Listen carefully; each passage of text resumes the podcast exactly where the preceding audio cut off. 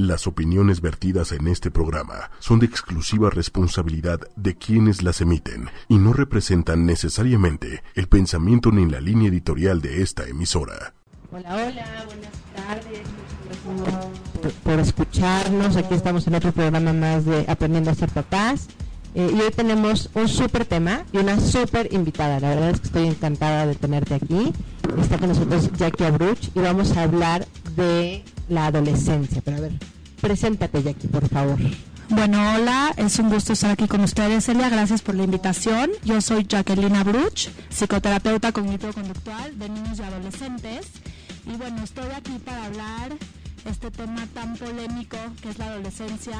Esta Increíble además, ¿no? Los papás siempre tenemos terror, ¿no? De la adolescencia. Creo que es algo que todo, todo oye, papás, maestros y todos los que tenemos que ver con, con jóvenes, creo que la adolescencia es, es el reto. No, y es un reto tan grande que hasta le dicen aborrecencia, algunos por ahí, ¿no? Y tal cual, la adolescencia viene de la palabra adolecer, que quiere decir doler. Entonces, pues tú imagínate todos estos todos estos temas sociales y hormonales y cosas que viven estos chavos, ¿no? Son muchísimos cambios, muchísimos cambios en todos los sentidos. Y creo que eso es un poco lo que vamos a platicar aquí, ¿no? Porque los cambios no solo son para los chavos, los cambios son para el entorno familiar, para nosotros como papás, para, o sea, como creo que creo que tenemos que estar claros que esto es un proceso familiar, ¿no? O sea, que tenemos que aprender a vivir, que tenemos que acompañar, que tenemos que tener claro y que tenemos que seguir algunos lineamientos, ¿no? Entonces, este, a ver, ¿cómo, cómo vamos a, llevar el programa? Vamos a hablar un poquito de lo que es la adolescencia, cuáles son los foquitos rojos, los foquitos verdes. Eh, tú tienes unas, investigaste cosas padrísimas y, y, traes por ahí una investigación también que, que, que esté buenísimo que nos, que nos cuentes. Sí, mira, justo quisiera eh, irnos un poquito rápido en todo esto de los focos rojos, que sí es normal y que no es normal, uh -huh. y cuando no es normal, ¿qué se tiene que hacer?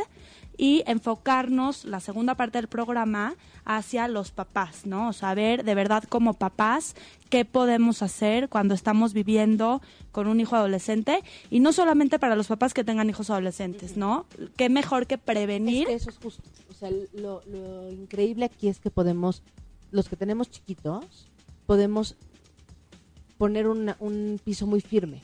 Claro, ¿no? ojalá que muchos papás que tengan niños chiquitos nos estén escuchando para que podamos tratar este tema de la adolescencia a nivel preventivo, porque te tengo una noticia, todos pasamos por la adolescencia, no habemos ni uno, ninguna persona que se salve de esta etapa claro. y es tal cual un puente para pasar de la niñez a la adultez y sin duda yo sí pienso que es la, la parte más difícil de la vida, la parte con más retos, en donde más cosas tenemos en contra de nosotros todo el tiempo, ¿no?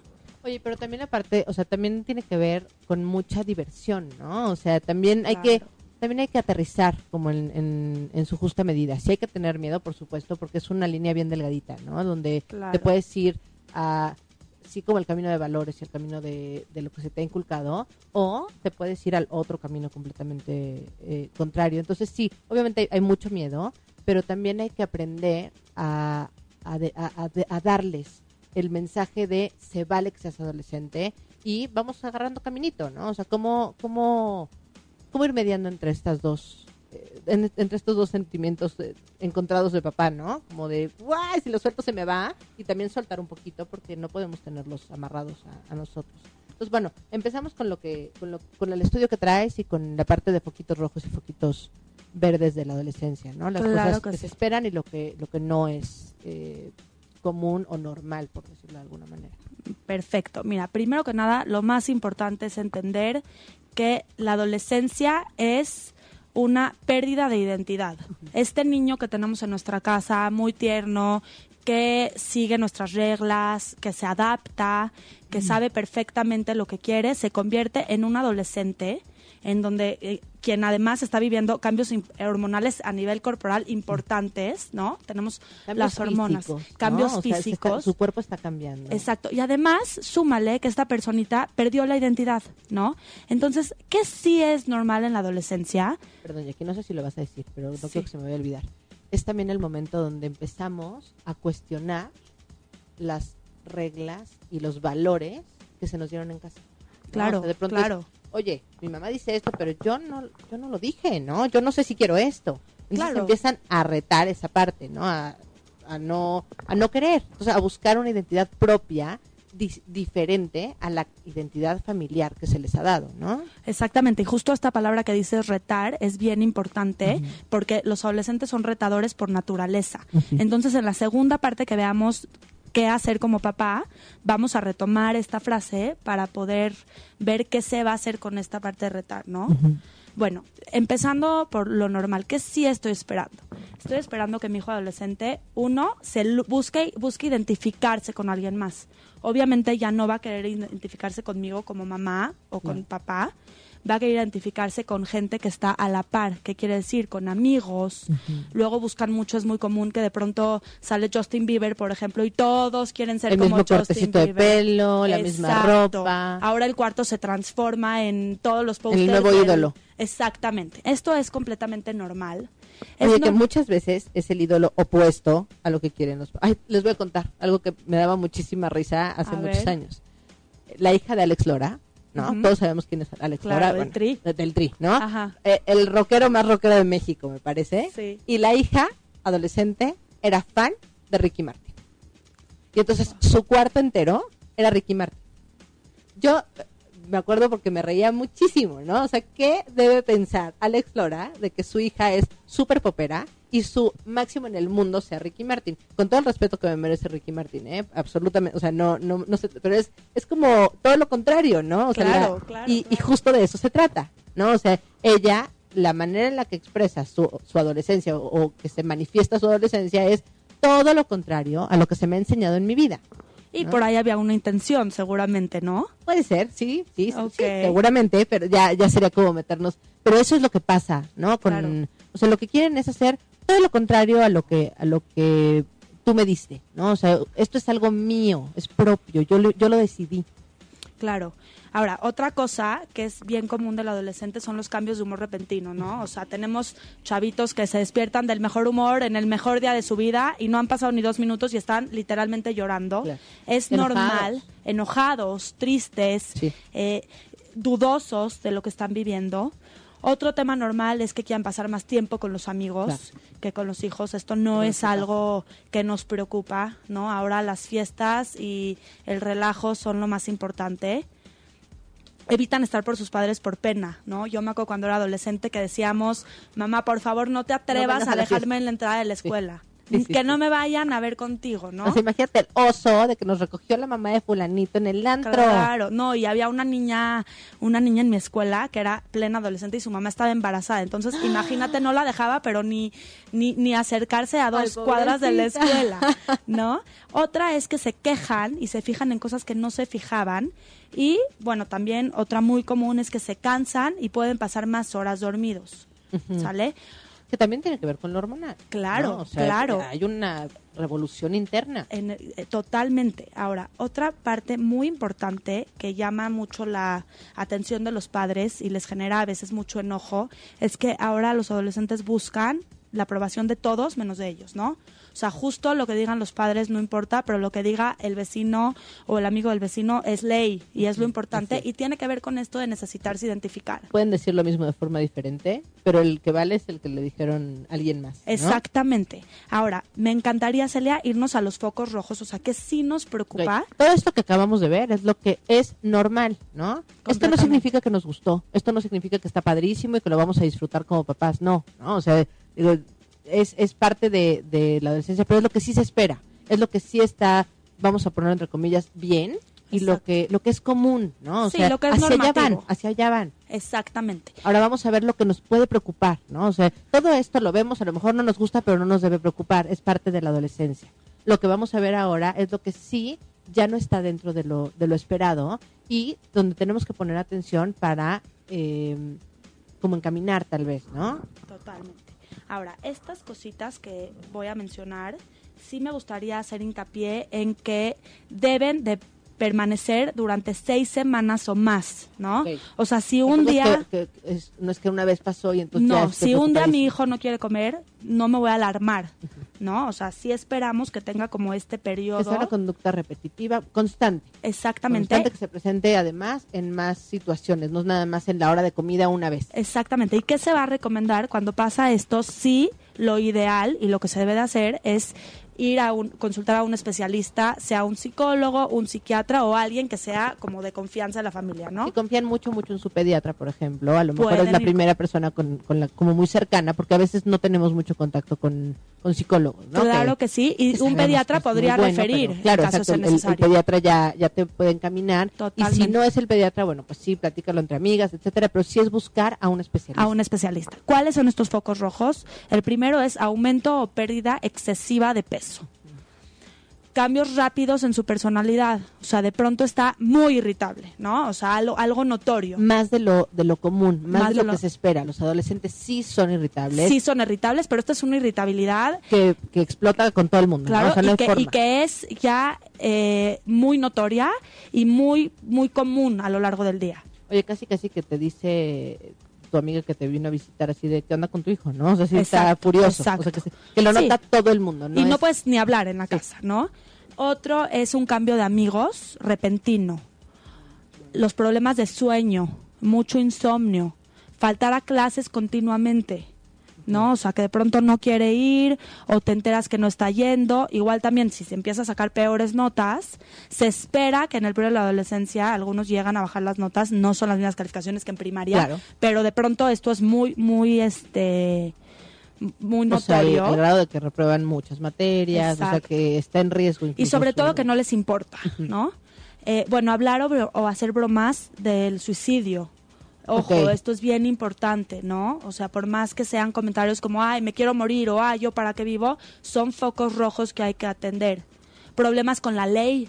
¿no? Robar, este todas estas partes en donde eh, está se ve afectado o, o que rompen reglas de convivencia. Pero más allá de nada más explorar, ¿no? O Claro, sea, claro. Ahorita vamos a hablar justo por qué hoy en día es tan común que los chavos se metan, tengan problemas con la ley. Lo vamos a hablar ahorita con, cuando llegamos a la parte de los papás.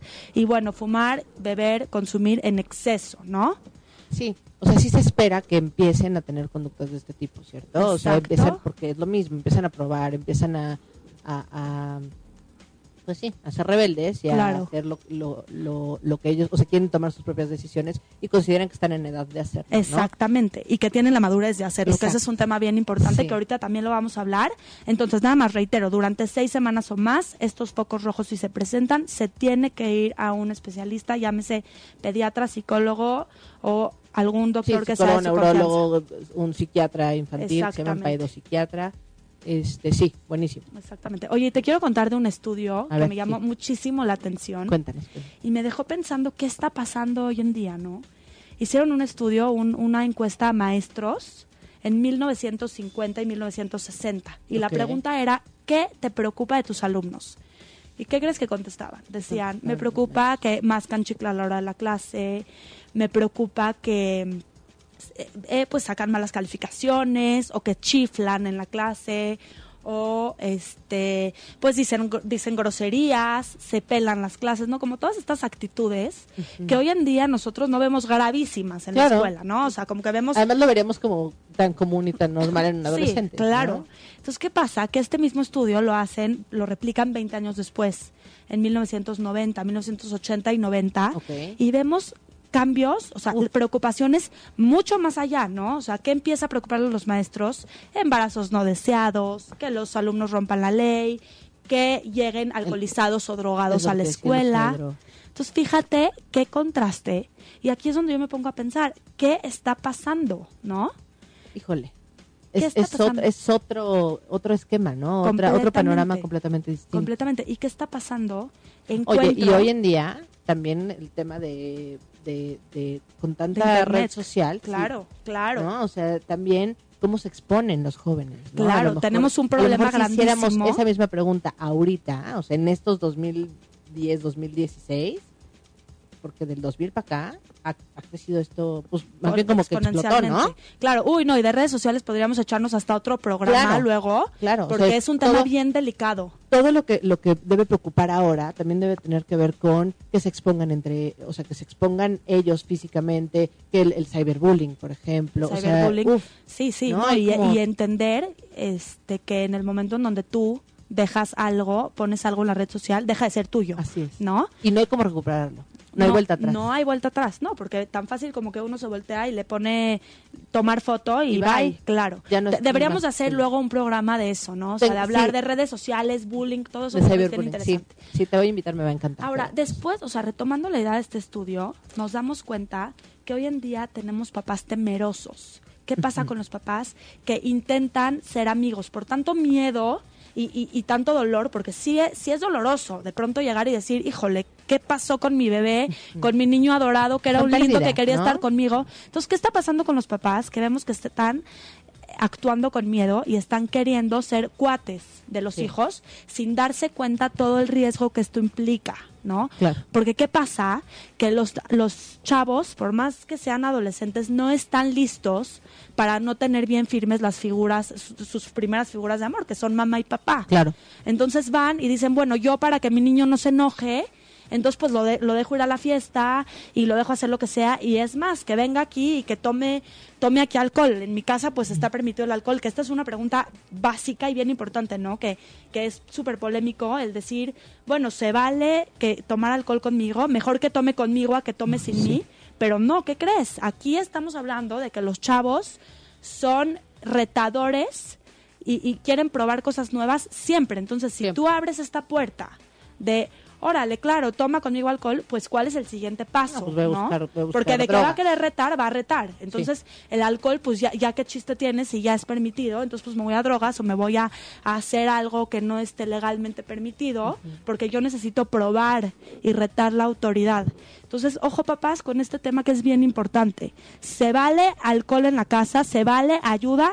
No, no ayuda. Los, los niños necesitan figuras sólidas, necesitan ser, tener papás, no necesitan tener cuates. Sí, y también aquí, obviamente, nos, o sea, tenemos que debatir entre autoridad y autoritarismo, ¿no? O sea, la autoridad es la que guía, la autoridad es la que pone reglas, la autoridad es la que te dice hacia dónde voy, ¿no? El autoritarismo es el que no tiene una, no tiene un fundamento, no tiene un, un objetivo lo que te estás diciendo. Es lo, lo haces porque lo digo yo y se me da la gana, ¿no? Claro. De la, de la otra forma, o sea, autoridad tiene un objetivo. O sea, yo necesito que tú hagas esto porque esto conviene a ti. Y aquí viene una palabra bien importante que es contractuar, que es básica en la adolescencia, ¿no? O sea, e- esta parte de, de, de au- de autoritarismo, de decir, quiero que hagas esto y esto tiene un fin y no lo hago por engancharme, ¿no? O sea, ¿qué pasa con los adolescentes? Hay que contractuar, ¿no? Papá, quiero ir a la fiesta y ¿quién te va a llevar a la fiesta? Me va a llevar este amigo. Nos vamos a ir todos juntos en el coche de fulanito. Exacto. ¿Y quién va a manejar de regreso? Pues fulanito. No, a ver, sí puedes ir a la fiesta, pero, ¿no? Sí, te, te recojo. Claro, o sea, No. quieres ir a la fiesta, increíble, pero si quieres ir a la fiesta, te tengo yo que recoger. Que fíjate, para, para platicar de esto, eh, yo cuando íbamos a hablar de este tema y así, yo lo, lo estuve pensando y, y como que me gustaría compartirlo. Normalmente, pues, los que somos papás, estamos acostumbrados a tener hijos chiquitos, ¿no? Claro. O sea, vas creciendo con tus hijos, pero al final tú eres quien decide. O sea, por mucho, hemos hablado muchas veces aquí de, de cómo hay que irles dando independencia y responsabilidad a los niños, ¿no? Chiquitos Claro. que obviamente es una, es una forma de irlos preparando para la adolescencia, ¿no? A, a tomar decisiones adecuadas, que les convenga, etcétera, etcétera. Pero tú pones junto con tu pareja, en caso de que existe, y si no, bueno, tú como papá armas la dinámica familiar, ¿no? O sea, es importante que en esta casa se respeten estas reglas, que, que, que hagamos esto, esto y esto, y tenemos a nuestros chiquitos muy al lado nuestro, ¿no? Por muy independientes que los hagamos, tenemos a nuestros chiquitos abajo del, del ala, ¿no? Aquí están conforme vamos creciendo, tenemos que ir nosotros creciendo también como, como papás. Nuestro estilo de, crea- de crianza también tiene No que va a ir. funcionar. El de, el, de, el de criar niños chiquitos ya no, ya no aplica. ¿No? O sea, ya necesitamos también ir creciendo con adolescentes. Ahora, esta palabra que dices de, de poniendo límites es bien importante, porque, ojo, los límites se siguen poniendo. Toda la vida. Lo único que se flexibiliza es, es el sistema, ¿no? El sistema de reglas que tengo yo en mi casa. Eso es lo que vamos a ir modificando y vamos a ir negociando ciertas cosas. Un adolescente no le puedes imponer las mismas reglas y de la misma forma que un niño chiquito, ¿no? Claro, o sea, claro. digo, y la hora de llegada de un niño de, de 12 años no tiene que ser la misma que la de uno de 16, ¿no? O sea, se espera que las reglas, que el sistema de reglas siga teniendo como el mismo margen, pero sea mucho más flexible y, y crezcan las reglas, ¿no? Así es. Ahora, yo sí tengo mucha fe en la idea de que cuando un papá pone límites claros, da experiencias seguras, llega a ser la base segura de la casa, le da apoyo, eh, amor incondicional a su hijo en la infancia, en la adolescencia, en la adolescencia sí se va a mostrar con, o sea, sí va a estar pues, responsable, frente a retos y sí van a haber retos siempre en la adolescencia, o sea, no Siempre. es cierto decir cuando la infancia está muy bien, la adolescencia ya va No. como si nada, no, pero definitivamente un papá que pone todo esto desde la infancia va a tener a un adolescente mucho más seguro y mucho más manejable, Exacto. controlable y feliz, ¿no? Y sabes qué, también es cierto que va a empezar a buscar cosas nuevas, porque de eso se trata la adolescencia. Claro. Pero muchas veces va a regresar a la estructura que se le dio, ¿no? Yo siempre lo, lo digo a mis, a, a mis papás de pacientes, ¿no? Y, y es bien importante. Tenemos que tener claro que lo que les demos hoy es lo que van a tener para siempre, ¿no? Cuando son chiquitos, es el momento justo. Digo, no, sé, no es que, que ya si no lo dimos ya, ya se echó a perder. Claro, pero les nada. vamos dejando estas Pero esta base, experiencias, estas esta base padres- sólida, como tú lo dices, es la que nos da como, como muy buen seguimiento para que ellos tengan un- una, una zona segura y confortable a donde puedan regresar. Cuando se dan cuenta que a lo mejor esto nuevo que estoy probando, pues sí, ya lo probé y la verdad es que no me gustó, me regreso, regreso. a lo que sí me gustaba. Porque- Exactamente. Porque, ahora, que me- ahora que lo cuestioné, me doy cuenta que sí me gustaba. Y fíjate qué diferente es entender al adolescente así. Porque entonces, si yo puedo entender que mi hijo necesita probar y probarme para regresar y para cruzar este puente hacia la adultez, me puedo relajar mucho más. Pero si yo intento, como, como decíamos hace rato, eh, decir, no, bueno, pues yo mejor me evito que se enoje y me evito que me grite y pues le doy, le, le permito todo voy a generar muchísima ansiedad y muchísima inseguridad porque el niño madurativamente no está listo para él ser el responsable. A mí me gusta mucho cómo lo dice Gordon Newfeld, ¿no? Dice, en todo barco hay un capitán. Así es. Tú, papá, tienes que ser el capitán, capitán. del barco. Y el niño no está listo para ser, para, para manejar este barco, porque no está maduro. Pero Entonces, tal cual, imagínate el, Claro. imagínate el paquetote ¿eh? que le dejas a un Claro, niño pero- manejar un barco. Claro, y tú imagínate Bye. que tú te bajas. Entonces, Exacto. entendemos que el, que el barco necesita un capitán, tú te bajas, ¿qué crees? Él va a tomar el mando de capitán. Y ahí Pero entonces... y al no estar listo, Exacto. imagínate que se hunde, se estrella. Claro, o sea, y- y, tú te imaginas la ansiedad que justo. genera, la ansiedad que genera manejar esto. algo y decir, bueno, mis papás no están aquí para apoyarme, yo no tengo una base segura hacia dónde regresar. Entonces es bien importante esta idea de no somos amigos, somos papás, a pesar, o sea, si yo soy una, un papá que estoy ampliando límites, que estoy siendo una base segura, que estoy dejando al niño regresar, tomar, probar, eh, o sea, me refiero no tomar alcohol, me refiero como que a tomar sus ideas, a reconstruir, etcétera, tomar sus decisiones, Oye, pues darles es- chance también que demuestren que pueden tomar algunas decisiones, eh, o sea, que, que tienen esa capacidad, ¿no? O sea, de, cuidarse. Obviamente irlos soltando poco a poco, pero sí decirles, yo creo que puedes hacerlo. Claro, ¿no? siempre y cuando haya yo permitido como papá que él, que este niño haya pasado por algo independiente, ¿no? Un fenómeno que tenemos hoy en día es que los papás sueltan del nido.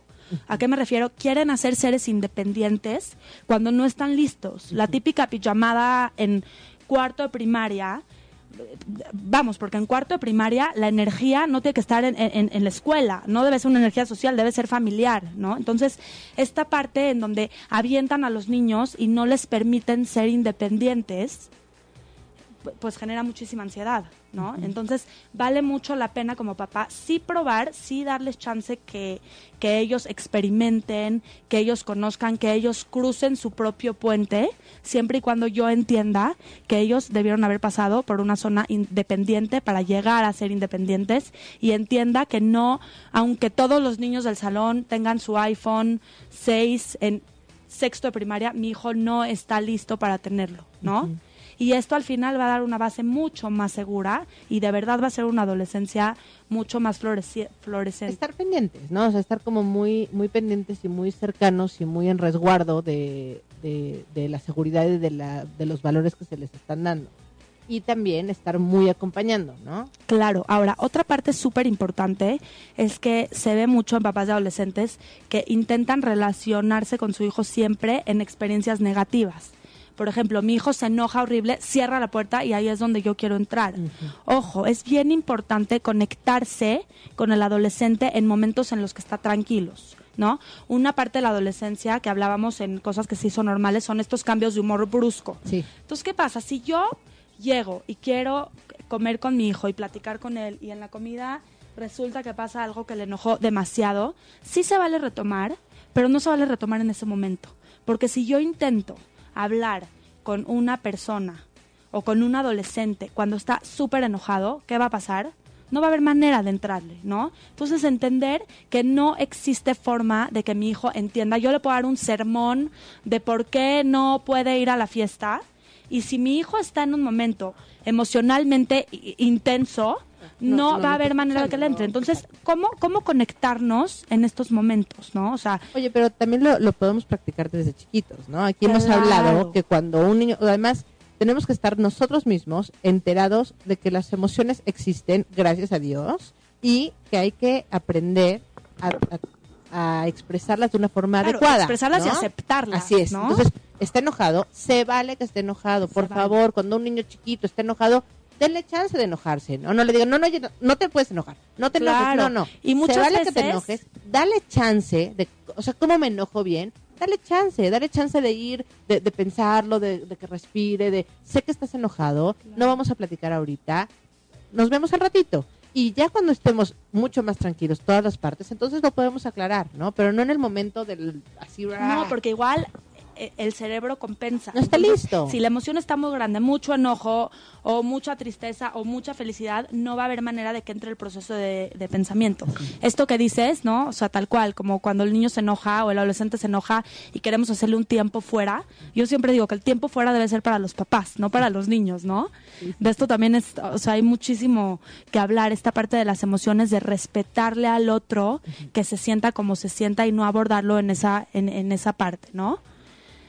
Sí, sí, sí, súper y súper importante lo que es, lo que iba es empezamos a, practicar esto de chiquitos y entonces cuando llega la adolescencia sabemos que este no es el momento para aclarar, para hablar, para nada con él y entonces sí conectamos con él cuando estemos en un momento distinto. Claro, ahora si yo siento estas bases desde la infancia y tengo un niño que está acostumbrado a tener experiencias de éxito, base segura, ¿no? Que me voy con base segura, saber que a pesar de todo, yo te amo incondicionalmente y tú puedes venir aquí a llorar, a enojarte, a gritar, a, criticar, a lo que quieras y yo te voy a querer eh, amando, seguir amando incondicional. Exacto.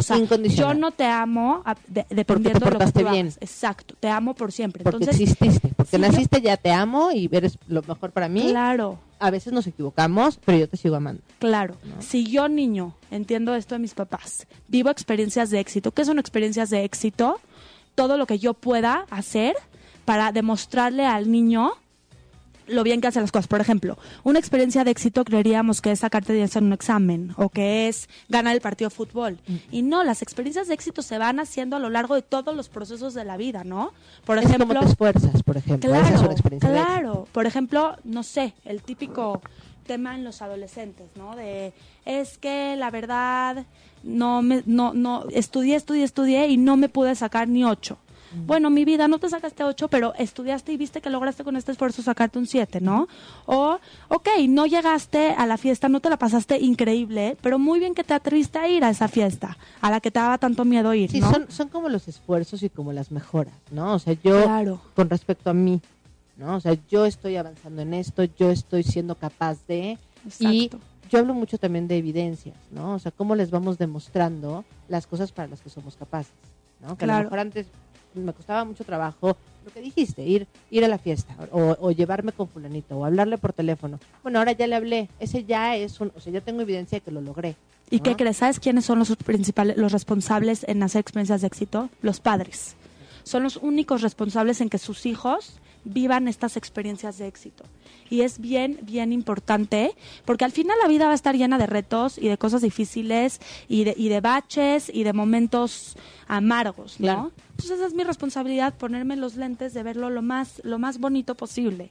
¿No? Entonces, si este chavo llega a la adolescencia con todas estas bases, realmente, claro que va a querer retar, es normal, sí, va a querer estar con los amigos, claro que es normal, este es otro tema súper importante, ¿no? O sea, hay que darle chance de estar con los amigos, ¿no? Pero si tiene todas estas bases... Justo para allá iba, ¿eh?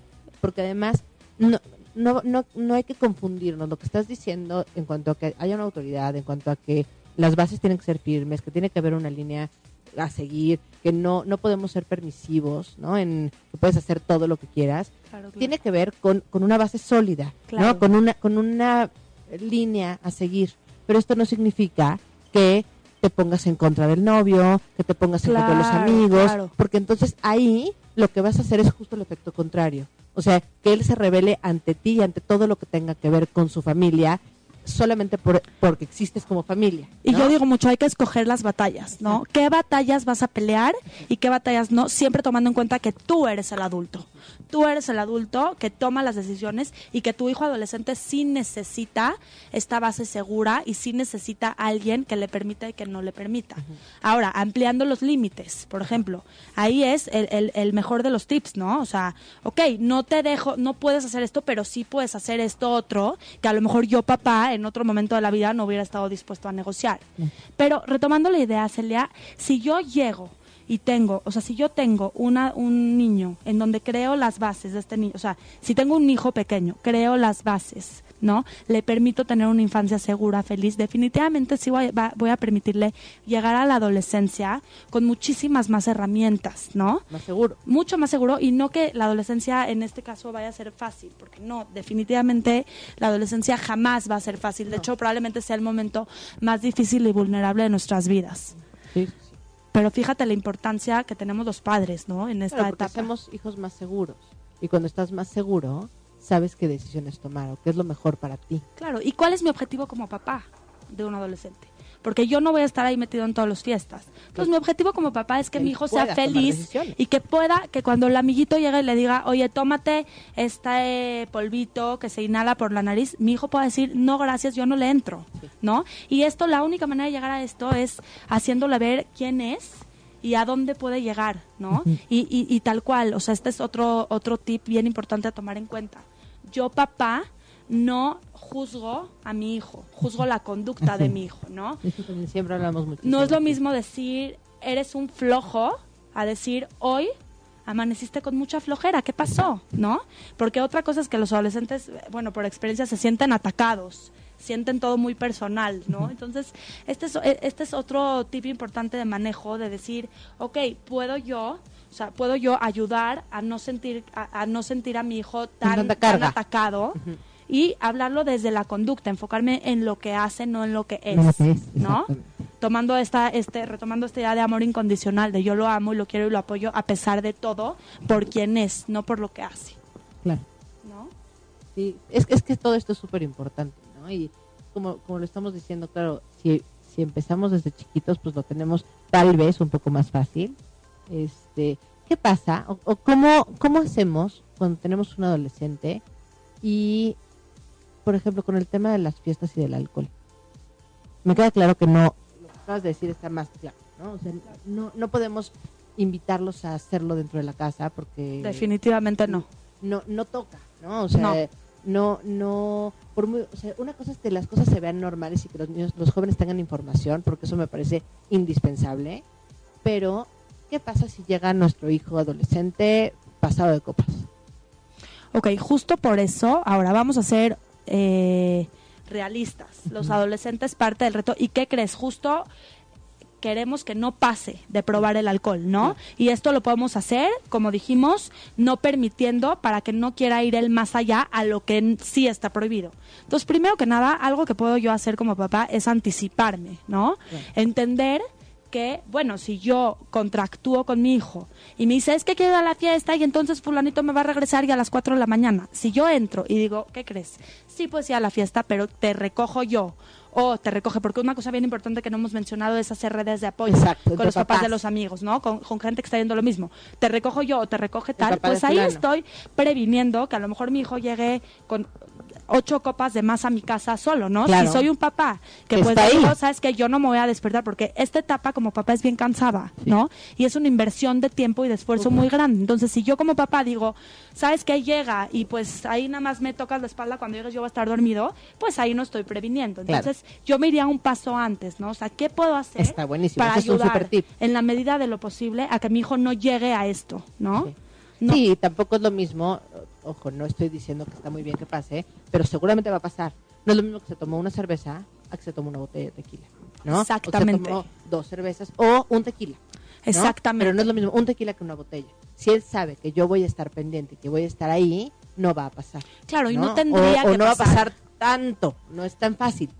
Exactamente. Y, y, y retomando esto, ¿no? O sea, yo quiero darle las bases seguras a mi hijo, demostrándole que, eh, que confía en mí y quiero que todo este objetivo que estamos hablando so- yo pueda soldar cosas desde la infancia, desde la primera infancia, para que ellos puedan llegar y decir, no, gracias, yo no le entro. En ciertos casos, en otros casos, claro que va a estar divertidísimo probar la cerveza o probar el tequila, el tequila, y está bien, sí es esperado en un adolescente. Sí, claro. Nada más, pues, que tanto es tantito, ¿no? O sea, obviamente, un chavo que prueba la mota, ahí ya como papá sí tengo que intervenir. Definitivamente es algo que no es negociable y que no se puede permitir, porque yo, papá, soy el capitán del barco y sé qué está bien y qué no está bien para mi hijo. Sí, claro, ¿no? y es un escalón, Claro, ¿no? y O sea, papás- empezamos a buscar más, más, más, más, más. Papás pierdan el miedo, de verdad que sus hijos lo necesitan, Sí. necesitan esta figura de autoridad. Sí, no, La si no, si se pierden. Si ¿Y qué no- crees? Y si no la piden, la van a agradecer Sí. en algún momento, ¿no? sí. No permitamos que sean los capitanes del barco porque no están listos para ser no los están capitanes. listos.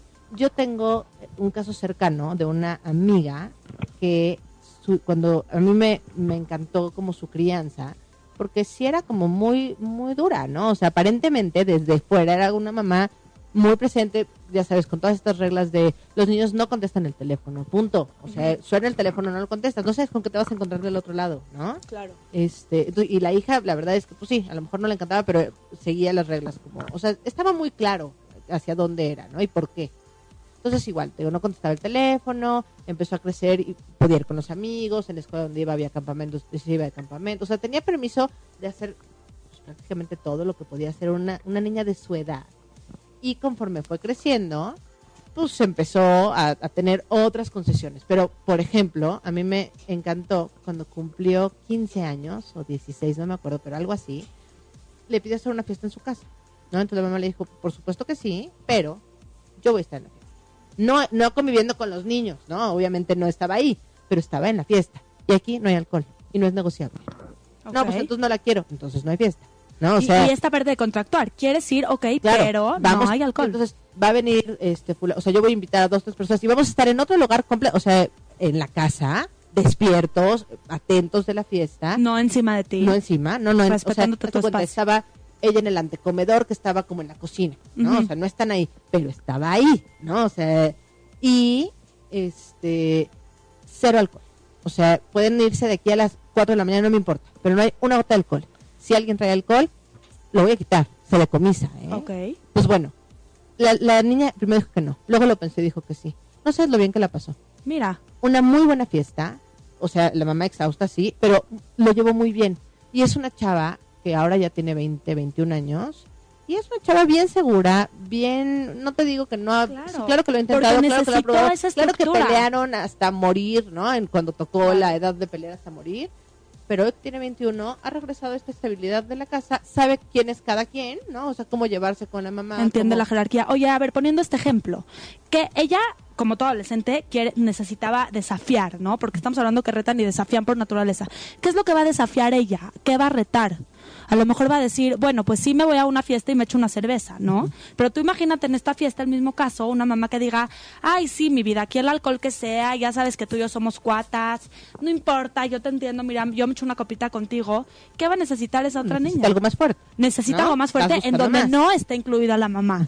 ¿no? Entonces, bueno, pues si el alcohol sí se puede, pues qué chiste tiene el alcohol. Me voy por, por, por, por la droga o me voy a, a robar, ¿no? Esto es bien común, de verdad es bien común en estos chavos. Sí, porque están buscando experiencias más fuertes, ¿no? Claro. Donde no entre mi círculo familiar. Claro, Ah, ahora, esto que retomábamos, quiero retomar un poquito esta parte tan importante de, de- de tener grupos de apoyo, ¿no? Sí es verdad que es bien difícil tener un adolescente y es bien difícil la idea porque es un duelo, estoy perdiendo A mi- a mi bebé, mi- a mi bebé. Claro, y nos pasa con el grande, el sándwich y el chiquito, ¿no? Mi bebé se transforma en un ogro que además de que se ve diferente y habla diferente y reacciona diferente, no me quiere ni ver, no quiere estar conmigo, ¿no? Entonces sí es bien importante retomar esta parte y, y poder decirle a todas las mamás y a los papás que hay muchísimos lugares en donde pueden sentirse escuchados, hay grupos de apoyo para papás de adolescentes, de veras los invitamos a que vayan y a que, ¿eh? claro, sí, es- es todo un claro. cambio. Y el niño también vive muchos duelos, Sí. ¿no? Y es parte del enojo, porque existe este duelo por el cuerpo infantil, por el rol que tiene, de pronto eh, esta parte de la identidad, ¿no? O sea, se, se pierde la identidad y a ver, ahora busca la identidad. Tú imagínate, si yo no sé quién soy, pues menos los demás van a saber quién soy. Entonces me siento perdido, ¿no? O sea, el adolescente tal cual siente una angustia al no poderse identificar con nada y al tener que encontrarse. Y la única manera que tiene, que que tiene de encontrarse es identificándose con el otro, Claro. ¿no? Entonces, ojo, ojo también con, con quién se está llevando mi hijo, ¿no? Sí, sí, sí. O Sí, sea, buscar, claro. como- Pero buscarlo anticipadamente, Sí. porque obviamente va a llegar la adolescencia y va a tener mil amigos más y esto no lo podemos controlar tanto. Ya no le puedes decir, no, llévate con este. Claro, ¿no? pero me puedo anticipar cuando es un niño y ver en qué escuela está, a lo mejor si va a una organización en la tarde o la clase de, de ballet o de fútbol, quiénes son esos niños. O sea, sí puedo meter un ojo más para, para, para sentar este terreno, ¿no? Sí involucrarnos con los papás, como lo. Definitivamente. Sí, es súper importante. Definitivamente y hacer un equipo, ¿no? Porque hoy en día vemos que es todo un tema de, híjole, yo no sé, este dilema es bien común y, y lo escucho a varias mamás. Es que si no le doy celular, si le doy celular está mal, porque no está madurativamente listo para tener un celular ni para manejarlo. Pero si no le doy también está mal porque todos tienen celular menos él, ¿no? Entonces, Ay, además también se ha vuelto una herramienta de pronto, ¿no? O sea, para que pida su taxi, para que Claro, tal, para claro. que me avise, para que me mande mensajes, para estar pero estamos de acuerdo que para eso puede un celular común y corriente, Claro. no es un smartphone que tenga acceso a internet. Sí. Es 24 horas, porque no lo pueden manejar, mamás. De- démosle a los chavos herramientas y cosas que ellos puedan manejar. No los tiremos del nido. Es que es peligroso, por supuesto. Es muy peligroso. Es, es aventarlo, o sea, es como si los soltaras en la calle solos. Tal cual, tal cual. Sí, mi hijo, y, y hay una frase a mí que me fascina, que es, mi hijo sabe lo que quiere, pero yo sé lo que él necesita, ¿no? Está. Ellos pueden querer y pueden querer, querer, querer y van a querer y van a retar y se van a enojar y yo como papá, ¿qué voy a hacer? Obviamente no me, no me voy a poner tan autoritario y decir esto no porque yo digo y no me voy a enganchar. Voy a abrir mi repertorio de límites, o sea, voy, voy a, a flexibilizar, pero voy a siempre tomar en cuenta que yo soy el papá y yo soy la mamá y yo soy la figura que, tiene que tomar las, últimas decisiones y yo sé guiarlo hacia dónde va, ¿no? Sí. Y tenerlo claro. Tenerlo ¿no? claro Nosotros como papás tener claro esa parte. y anticiparlo desde la infancia, porque yo no puedo estar mandando dobles mensajes. No se vale que de niño yo nunca le demostré algo y adolescente lo quiero quiero sentar ese presente. Eso no existe. Yo necesito ser congruente con mis actitudes, ¿no? Y también ser congruente, por ejemplo, con el celular, ¿no? El típico niño, el típico papá, de es que estás todo en el celular y esté chateando. O gritando, no me gritas a mí, y, este, y el papá gritando. Gritando, Hay claro. que ser congruentes, ¿no? Hay que, hay que limpiar terreno, hay que consolidar desde bases chiquito, desde ¿no? chiquitos. Tengo, tengo otra amiga muy cercana también que me encanta porque tiene la regla de que en la comida no hay celular, punto. Padrísimo. Nadie, ¿no? Entonces de, de pronto el esposo, pone el ejemplo que le dice el esposo, no, mi amor, es que es del trabajo. Pues sí, corazón, pero el día de mañana, con nuestras hijas estén grandes, o sea, no va a haber forma de quitarles el celular en la, En la mesa. mesa, Claro, ¿no? O sea, claro. si no lo, esta es la regla y es para todo el mundo. No pasa- tu, tu trabajo no se cae porque no contestes en una hora y media, ¿no? O en una hora. Sí. En- a veces, ojalá las comidas duraran una hora y media, ¿no? La verdad es que ni siquiera tenemos tiempo de eso. En los media hora, 40 minutos en los que comes. Nadie contesta el celular. Y nadie eso contesta no un es- mensaje. No es negociable. Aquí entender como Exacto. papá que O sí sea, es poner- negociable y que no es negociable. Y es lo que decías, es que escoger las batallas.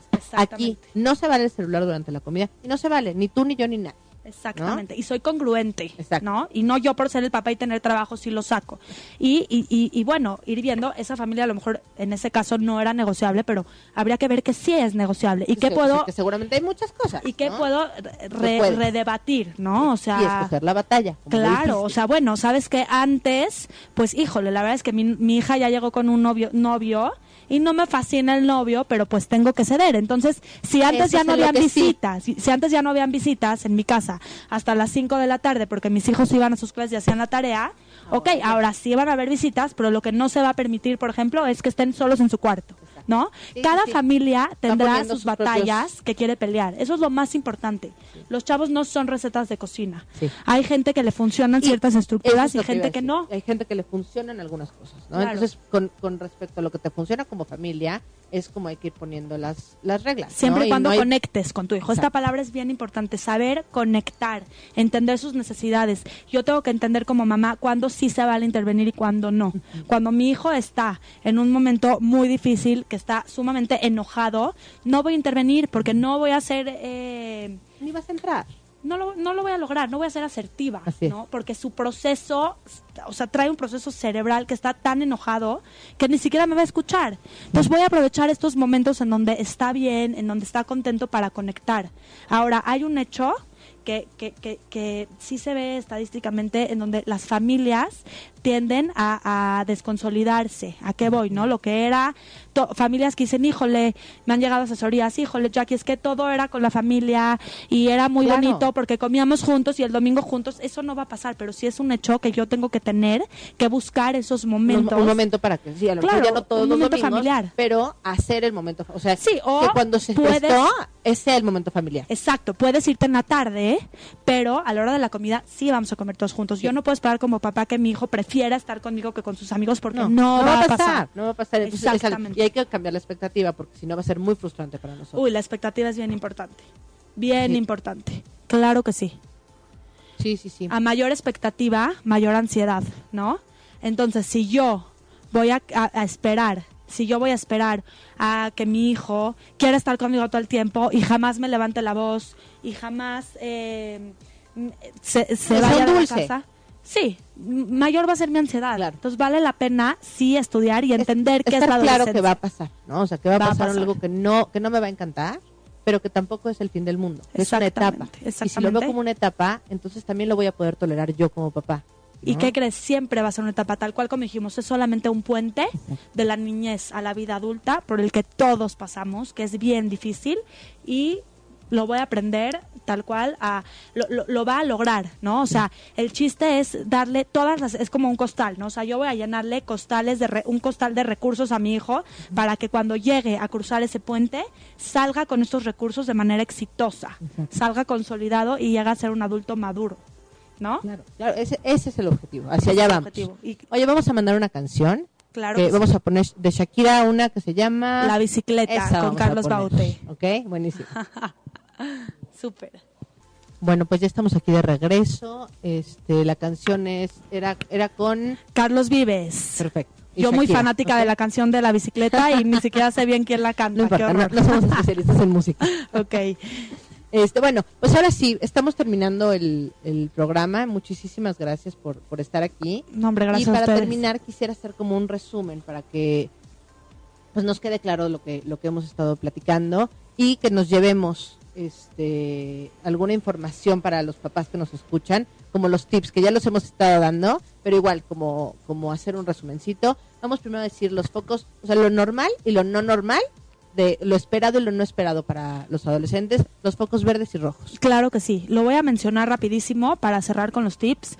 Los focos verdes, o sea, que sí es normal, es que se preocupen por cosas que no se preocupaban, que quieran pasar más tiempo con los amigos, que tengan cambios de humor repentinos, que quieran imitar a alguna estrella y se obsesionen con ella o a algún compañero de la escuela también, que busquen aprobación de todos menos de sus padres, que eviten estar con sus padres por pena, que se cansen y pasen más horas dormidos o que se quejen por cosas que no se quejaban.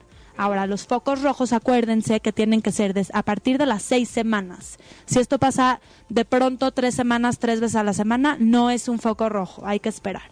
Sí, necesitamos una constante. una constante. Cuando sí encuentro los focos rojos y que sí son constantes y sí los veo muy claros, es importante acudir a un especialista, al que sea de su, de su confianza, puede ser un pediatra, un psicólogo, quien ustedes quieran, ¿no? ¿Cuáles son estos focos rojos?